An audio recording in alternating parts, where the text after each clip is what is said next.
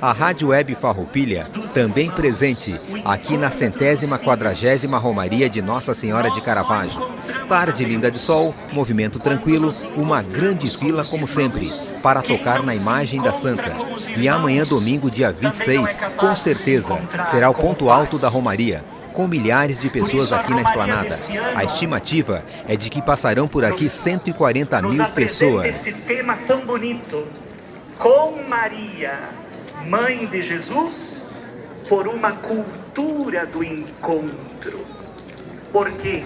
Porque hoje nós estamos vivendo essa cultura do desencontro. E isso é um problema para nós cristãos.